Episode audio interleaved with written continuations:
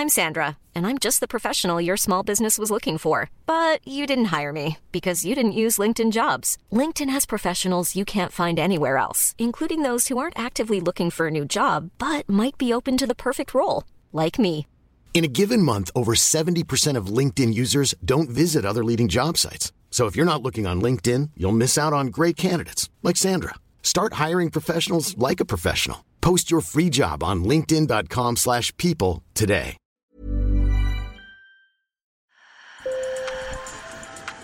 Bonjour. Hello. Hola. Marhaba bikoum. Sur le fil, Le podcast d'actu de l'AFP.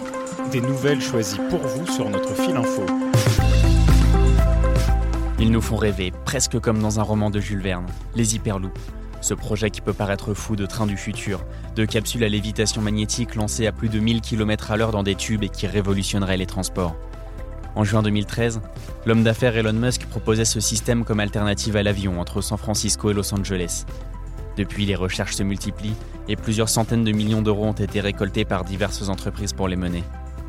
Sur le fil se rend aujourd'hui aux Pays-Bas, où Yann Enop a pu assister aux essais d'un modèle réduit.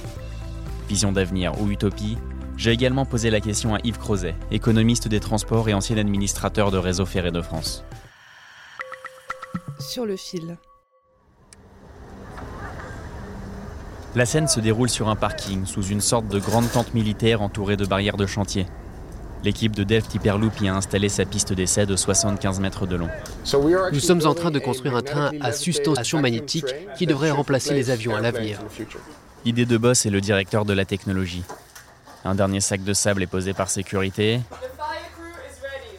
Et il donne le top pour un nouvel essai. Soutenu par le haut grâce à deux rails, leur pod s'élance. C'est un petit module qui ressemble à une grosse luge. Notre prototype technique peut atteindre 75 à 80 km par heure, mais la technologie à l'échelle réelle devrait permettre d'aller jusqu'à 1000 km par heure.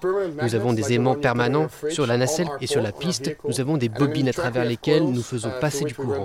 Avec cela, nous poussons notre pod grâce à un moteur très efficace. Efficace, mais à quel point? Quand est-ce que l'on pourra voyager en Hyperloop? Et le pourra-t-on seulement? C'est une question très difficile. Je pense que cela dépend vraiment de la configuration choisie. Nous pensons qu'elle pourrait voir le jour dans une vingtaine d'années, mais il reste encore beaucoup de parties à convaincre et nous devons également nous mettre d'accord sur la technologie à utiliser. Nous ne sommes donc encore qu'au tout début. Au cours des deux prochaines années, nous convaincrons les investisseurs, les gouvernements et les gens qu'un Hyperloop, c'est une bonne idée, que c'est une solution. Peut-être pas la solution, mais une solution. Pourtant, presque une décennie après la proposition d'Elon Musk, des avancées concrètes peinent à se faire voir. Une société dans laquelle a investi Richard Branson, le président de Virgin, plafonne à moins de 400 km/h sur sa piste du Nevada depuis 2017 et a d'ailleurs annoncé se réorienter dans le fret. Le tronçon qui devait ouvrir pour l'exposition universelle de Dubaï en 2020 n'est lui toujours pas sorti de terre. En France, une piste d'essai devrait bientôt voir le jour en périphérie de Limoges, mais celle prévue du côté de Toulouse a été abandonnée puisque le bail octroyé pour sa construction a été résilié par les pouvoirs publics en décembre. Bref, on est encore loin du but technologiquement, et même si on l'atteignait, est-ce que le développement des hyperloops serait viable et pertinent? Yves Crozet, économiste des transports et ancien administrateur de Réseau Ferré de France, m'a donné quelques éléments de réponse. En l'état, selon lui, les pods ne sont pas prêts de résoudre la question du transport longue distance de masse dans un contexte de crise climatique. Ça, il l'explique à partir d'un concept, celui de vitesse économique. Elle prend en compte le temps qu'il faut travailler pour pouvoir se payer un billet de train ou d'avion. Je prends un exemple simple. Quand on prenait le Concorde, le coût du déplacement était d'à peu près 1 euro le kilomètre. Et c'est ce problème qui a fait que le Concorde a été arrêté. Parce que à 1 euro le kilomètre, la vitesse économique est extrêmement faible. Puisque si à l'époque vous aviez le SMIC net qui était aux alentours de 6 euros de l'heure, ça veut dire que vous faisiez du 6 km heure. Mais même si vous aviez été payé 10 fois le SMIC, ce qui est déjà beaucoup, 10 fois le SMIC, hein, bien votre vitesse économique n'était que de 60 km heure. Et 60 km heure, c'était beaucoup plus faible que la vitesse de l'avion subsonique. La vitesse économique, c'est la clé du succès d'un mode de transport, c'est sa capacité à se démocratiser.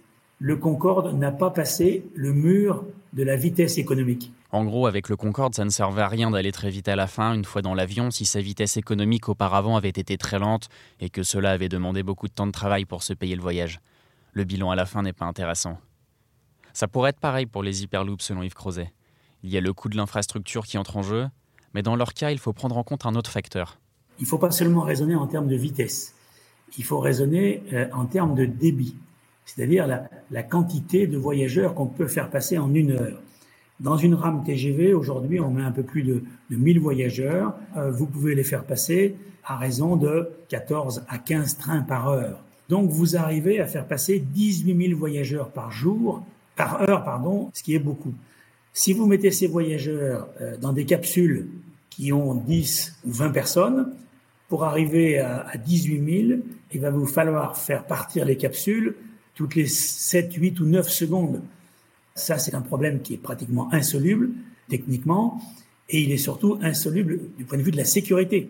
Sa conclusion est donc la suivante. Si vous faites passer très peu de voyageurs euh, sur, une, sur un axe qui a coûté très cher à construire, le coût par voyageur est absolument gigantesque.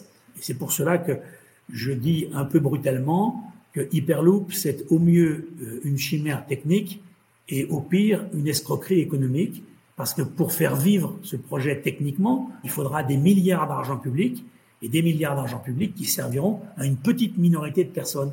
Euh, c'est un petit peu comme si euh, on, décidait aujourd'hui de subventionner les voyages de quelques milliardaires dans l'espace avec les impôts de l'ensemble de la population. c'est tout simplement antidémocratique.